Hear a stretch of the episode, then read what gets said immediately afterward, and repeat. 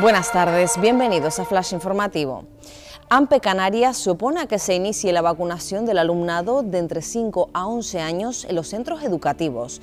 El sindicato, que denuncia la falta de diálogo por parte de la Consejería de Educación, sostiene que este procedimiento debe estar liderado y gestionado en su totalidad por personal sanitario.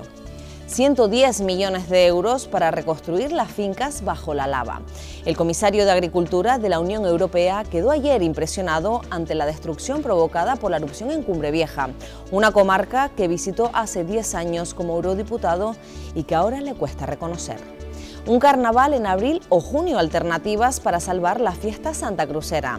El retraso en las fechas del evento tradicional es un hecho, lo que queda por decidir es si ese nuevo calendario se desplaza uno o varios meses para sortear la actual ola de contagios. El consejero de Sanidad aseguró ayer en rueda de prensa que el carnaval podrá esperar. Moisés Pires reconoce que la experiencia para desencallar el Costa Concordia fue algo épico. El buceador residente en el Medano participó en las tareas para reflotar el barco italiano en el que viajaban tres tinerfeños. Diez años después, las imágenes del accidente ocurrido en enero de 2012 siguen conmoviendo al mundo.